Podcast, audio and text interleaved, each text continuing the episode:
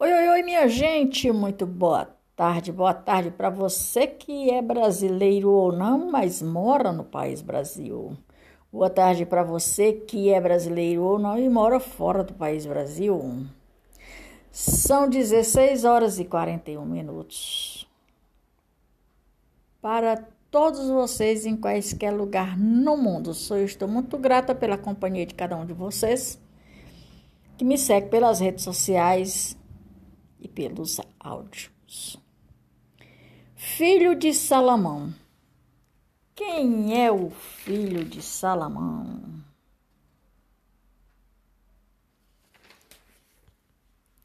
O rei Davi também estabeleceu um poderoso exército profissional.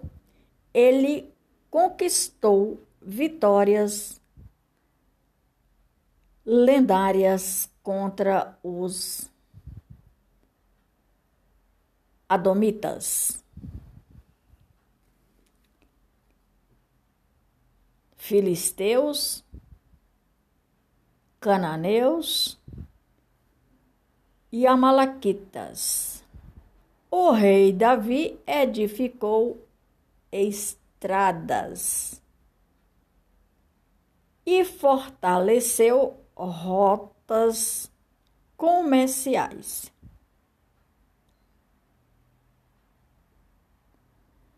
Suas ações trouxeram grande prosperidade ao povo de Israel. A vida passou do rei Davi. A vida do rei Davi passou. O rei Davi teve ao longo da sua vida muitas pessoas e concubinas com as quais ele foi pai de muitos filhos. Os seus filhos mais conhecidos do rei Davi foram, na narrativa bíblica, são eles, por ordem de Absalão, Adonias, Amon, Salomão e Tamar, sua filha. Os relatos que estão a respeito, estão escritos a respeito da, dos filhos do rei Davi, são suas herdades herdades de uma vida que ele teve com a própria mulher, suas concubinas, e que viveu longos anos. Se o reinado se o reinado à frente de Israel era próspero e exemplar, o mesmo não pode ser dito de sua vida familiar. A família do rei Davi sempre esteve cercada de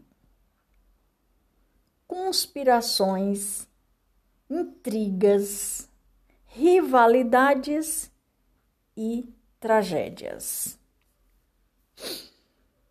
retrato da vida de uma pessoa, né, minha gente?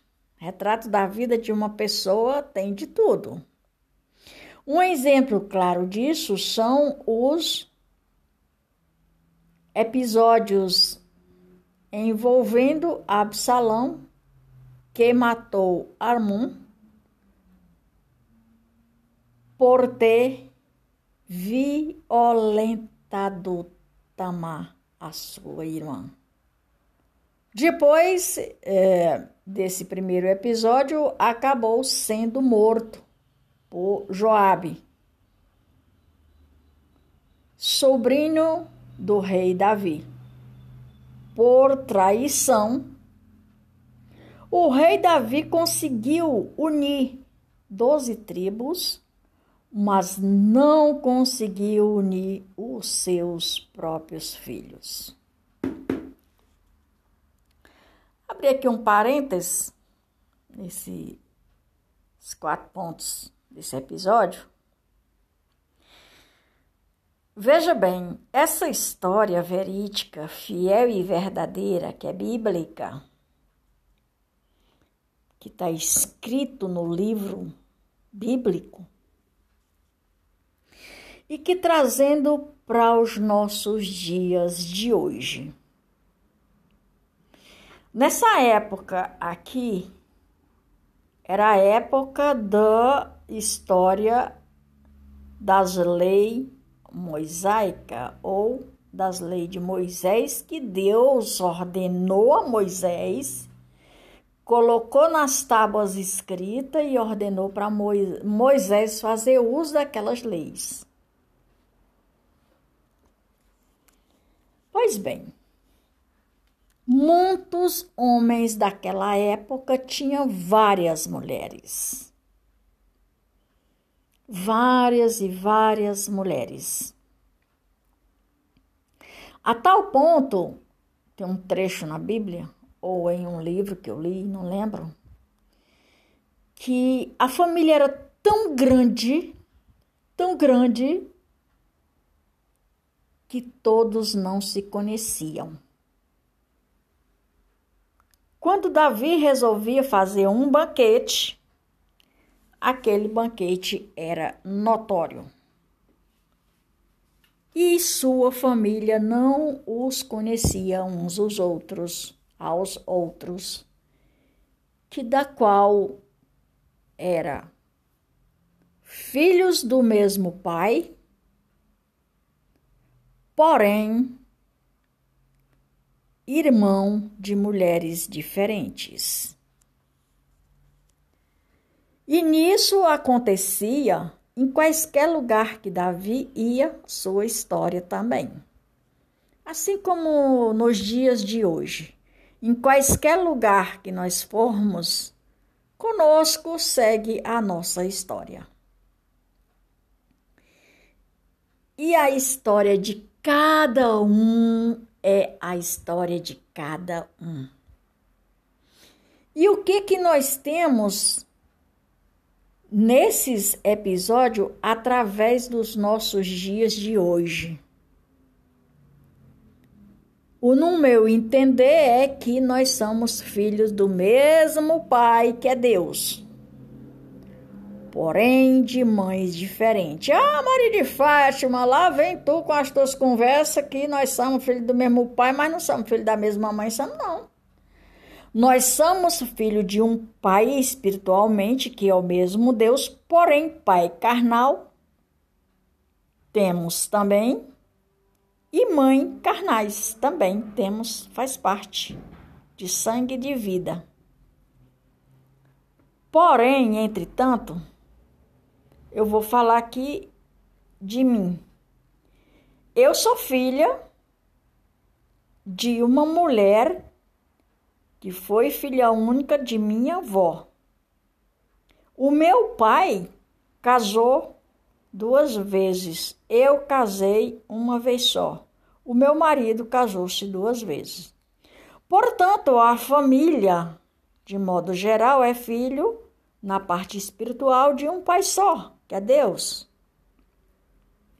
Mas já na vida humana, nós somos irmãos por parte de um tipo de família. Porém, pais e mães diferentes.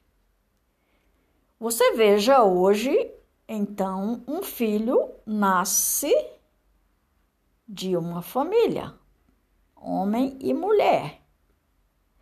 E que aquela família vai crescendo, daqui a pouco tem outra perspectiva de vida, com outra história, com outra família, que da qual é gerado, cresce e gera-se e vai em frente. E assim sucessivamente, desde que o mundo é mundo, casais ou casal gera filhos. Filhos vai gerar filhos. E daqui a pouco, naquela geração, você acaba se perdendo no meio da história das contas que você passa a ser, às vezes, um parente próximo e às vezes um parente bem distante. E na medida que tudo isso acontece, nos traz uma sabedoria divina, que da qual para os nossos antepassados foram uma sabedoria, para os nossos dia de hoje é outra sabedoria. Você veja que na época dos nossos antepassados a tecnologia não existia. Já na época de hoje, que corresponde-nos através de um ao outro é a tecnologia. Por quê? Porque houve uma influência de alguém que influenciou na família para desenvolver esse tipo de história. Ou seja, na história de uma família tem várias ou vários pontos que da qual se destaca. Na vida do engenheiro, o filho pode ser engenheiro? Nem sempre. Na vida de um ator, a filha ou o filho pode ser ator? Nem sempre. Ele migra. Na vida de um médico, o filho ou a filha é obrigatoriamente ser médico? Nem sempre. Então, cada um tem a sua história.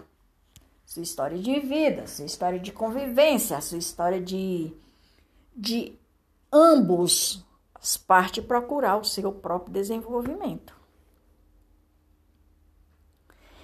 E na história da minha família, a minha mãe teve quatro filhos.